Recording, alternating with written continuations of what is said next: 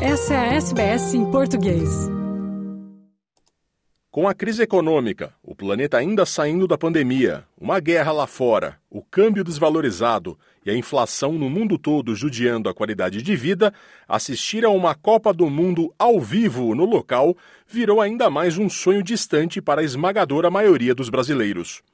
Porém, é uma outra história para o brasileiro que vive na Austrália. O câmbio forte do país, pleno emprego aliado ao maior salário mínimo, fazem do sonho de acompanhar a seleção uma realidade tanto para o estudante quanto a quem já está consolidado em sua área profissional. É o caso de Rander Ferreira de Perth, natural de Sumaré, em São Paulo, era bancário no Brasil.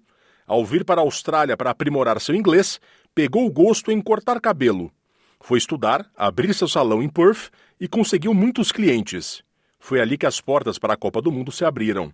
É ele quem conta. Foi um, um acontecimento engraçado. Por eu ser barbeiro, eu tenho muitos clientes e eu passo conversando com clientes o dia todo. E através de uma conversa com um certo cliente, comentei com ele que eu estava querendo ir para a Copa. Isso é um, uma vontade que eu tenho eu nunca tive uma oportunidade, que eu queria aplicar para alguns jogos tal. E ele, coincidentemente, tinha aplicado e aprovado a conta dele para um dos jogos, que era da Argentina e Arábia Saudita. E ele vendeu para mim.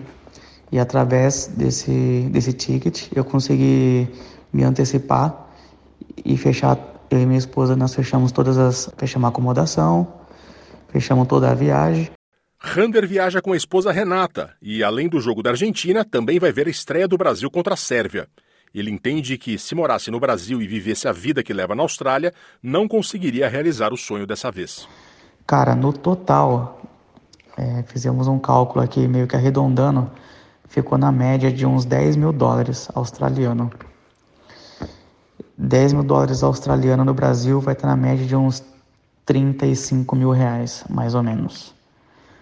Mas eu acho que no Brasil ainda fica um pouco mais caro, porque eu acho que a viagem do Brasil para o Qatar é mais caro. Eu, sinceramente, como barbeiro no Brasil, eu não conseguiria fazer essa viagem, por ser um preço muito alto e também porque eu acho que o salário no Brasil não acompanha muito os gastos, né? Aqui, falando 10 mil dólares, não é tanto para quem trabalha aqui e ganha em Australian Dollar, né? Em dólar australiano. E, sinceramente, eu, é a minha realidade se fosse no Brasil. Eu não conseguiria ter esse dinheiro para a Copa do Mundo. Vitor Domingues é estudante em Perth. Na Austrália há três anos, trabalhava com marketing no Rio de Janeiro. Hoje estuda business e trabalha numa loja de aluguel de carros. É a primeira Copa do Mundo na qual ele viaja para ver e decidiu ir há apenas cinco meses. Foi pagando aos poucos e vai assistir a 14 jogos no Catar. Para ele, ir ao Mundial é uma oportunidade que viver na Austrália lhe abriu. Se eu tivesse no Brasil, pelo menos antes de sair, a minha realidade eu não conseguiria organizar uma Copa do Mundo assim, assistir tantos jogos em tão pouco tempo. Essa é uma oportunidade que a Austrália te dá, que é muito boa, né, cara? O, o seu poder de compra, salário mínimo aqui, tipo, se você se esforçar, se organizar, eu sendo estudante, estou conseguindo fazer essas coisas. No Brasil, com certeza, eu não conseguiria. Se Rander e Vitor vão pela primeira vez, o que não falta na Austrália é brasileiro veterano em Copa do Mundo. É o caso de Vladimir Costa, de 43 anos. Mineiro, é cônsul da torcida do Atlético Mineiro em Sydney. Na Austrália, desde 2004, trabalha em tecnologia da informação e está indo ao seu quinto Mundial de Futebol Masculino. Curiosamente, a semente de vir morar na Austrália foi plantada após a frustração de não conseguir ir para a Copa do Mundo da Coreia do Sul e do Japão em 2002. Começou em, em 2002. Eu tive uma tentativa frustrada de, de ir assistir a Copa no Japão e na Coreia. Na época ainda, eu ainda morava no Brasil. Naquela época a internet ainda era um pouco precária para pegar informação, para comprar ingresso era, era bem difícil. E pelo fato de eu não ter conseguido ingresso naquela Copa, praticamente desisti, estava com medo de gastar todo o investimento que eu tinha ali naquela época para ir. Acabou que eu desisti no, na última hora. Parte desse dinheiro eu acabei investindo para vir para a Austrália em 2004. Em 2006, já residente permanente na Austrália, ele realizou o sonho indo para a Copa da Alemanha. E não parou mais. Quando eu estava aqui, chegou a, a oportunidade de, de ir para a Copa da, da, Alemanha naquela época. Foi, foi muito bom, foi uma experiência incrível, que foi a primeira Copa que vi. E foi dali eu praticamente decidi que eu vou, eu vou em todas as Copas até o último dia da minha vida. Quatro anos depois, foi a Copa da África, também foi fantástico pelo fato de, ser um país grande e eu tive a oportunidade da gente alugar um motorhome e viajamos pelo, pelo país no motorhome. Depois passou quatro anos, fomos para o Brasil e eu levei toda a minha família lá e foi incrível ter, porque o Brasil é um país de futebol, né? Então foi incrível presenciar a festa lá e viver a Copa lá. Depois disso, foi a Copa da Rússia, também foi um país gigantesco e, e, foi muito bom também, fiz muitos amigos, consegui assistir a maioria dos jogos lá do Brasil. E agora estou indo para o Catar, e minha quinta Copa, e eu acho que vai ser uma experiência incrível também, pelo fato de ser a primeira vez ser num país árabe.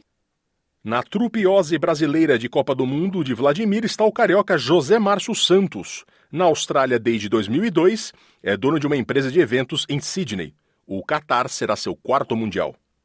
Eu tenho um amigo que me incentivou muito, né? Que ele foi num, umas copas e sempre falava, vamos, cara, você vai se amarrar. E eu ficava vendo aquelas fotos e ficava assim alucinado, né? E graças a Deus eu realizei esse sonho e meio que viciei. Cada Copa que a gente vai, a gente conhece muitas pessoas, né? Que estão também no mesmo esquema. Você acaba combinando, né? Que na próxima, na próxima, é cada vez uma emoção diferente, cara. É muito legal participar desse evento, principalmente na primeira fase dos grupos, onde você vê todos os times, né? Todo mundo tá jogando e depois, quando passa das oitavas, vai diminuindo o número de torcedores também, de acordo com que se os times vão perdendo e tal, vai diminuindo a capacidade das pessoas também lá. É mágico, cara, é muito mágico participar da Copa, você pode ter certeza.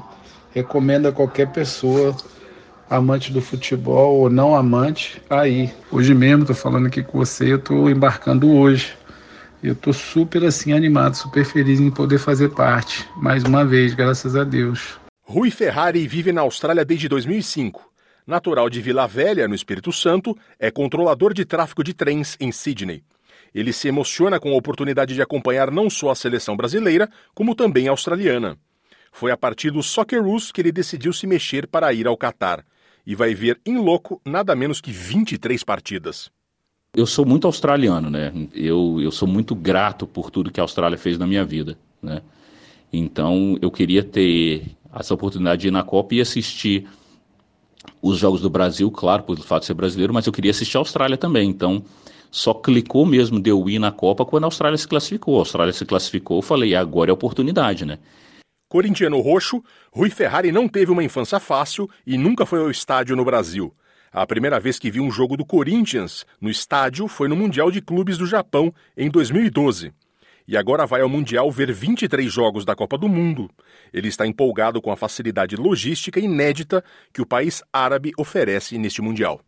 E o Catar é uma coisa muito especial. O Catar vai ser a primeira vez na história da Copa que todos os países e todos os jogos vão jogar na mesma cidade. Eu comprei ingresso para 23 jogos. Né? Então vou assistir todos os jogos da Austrália, todos os jogos do Brasil.